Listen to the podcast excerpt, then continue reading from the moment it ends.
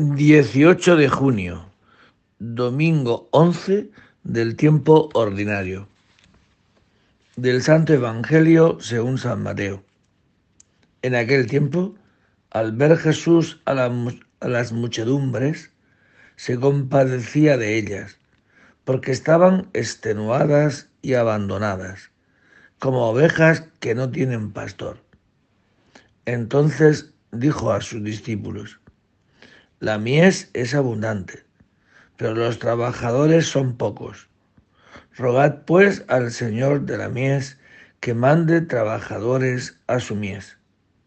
Llamó a sus doce discípulos y les dio autoridad para expulsar espíritus inmundos y curar toda enfermedad y toda dolencia. Estos son los nombres de los doce apóstoles. El primero, Simón, llamado Pedro, y a Andrés, su hermano, Santiago el de Alfeo, y Juan su hermano, Felipe y Bartolomé, Tomás y Mateo, el publicano, Santiago el de Alfeo y Tadeo, Simón el de Caná y Judas Iscariote, el que lo entregó. A estos doce los envió Jesús con estas instrucciones. No vayáis a tierra de paganos, ni entréis en las ciudades de Samaria, sino id a las ovejas descarriadas de Israel, y proclamad que ha llegado el reino de los cielos. Curad enfermos, resucitad muertos, limpiad leprosos, arrojad demonios. Gratis habéis recibido dad gratis. Palabra del Señor. Bien, pues en este domingo Jesucristo lanza este gran mensaje ¿no?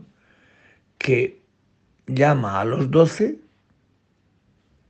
para convocar y hacer presente a un nuevo Israel. ¿no? Y con, este, con esta misión, que hace a los apóstoles, los envía de una manera muy peculiar, ¿no? Les dio autoridad para expulsar espíritus inmundos y curar toda enfermedad y toda dolencia. Estos apóstoles están llamados a cooperar con Jesús en la instauración del reino de Dios es decir, en su señorío, en ser portador de vida y además de vida en abundancia. ¿Eh? Porque la humanidad está como ovejas sin pastor, están necesitados de esta vida. Por eso la Iglesia como Cristo y juntamente con Jesucristo estamos llamados y hemos sido enviados a instaurar el reino de la vida, para destruir el dominio de la muerte, para que triunfe en el mundo la vida de Dios, para que triunfe Dios, para que triunfe el amor. Esta obra de Cristo siempre es silenciosa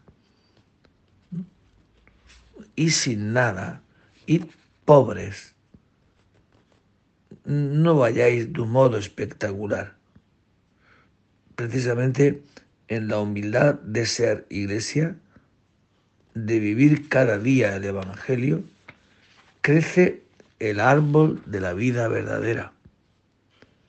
Por eso, estos inicios humildes, el Señor nos anima para que también en esta humildad de la iglesia en la pobreza de nuestras vidas cristianas, podamos ver su presencia y tener así la valentía de salir a su encuentro y de hacer presente en esta tierra su amor, que es una fuerza de paz y de vida verdadera. Por eso el plan que Dios tiene para cada uno de nosotros en la iglesia es difundir esta humanidad y en este cosmos su amor. Este amor que es fuente de vida. Y además no se hace de un modo, como digo, espectacular. Es un proceso humilde que entraña la verdadera fuerza del futuro y de la historia. Por consiguiente, es un proyecto que el Señor quiere realizar respetando siempre nuestra libertad. Porque el amor, por ser amor, por su propia naturaleza, no se puede imponer.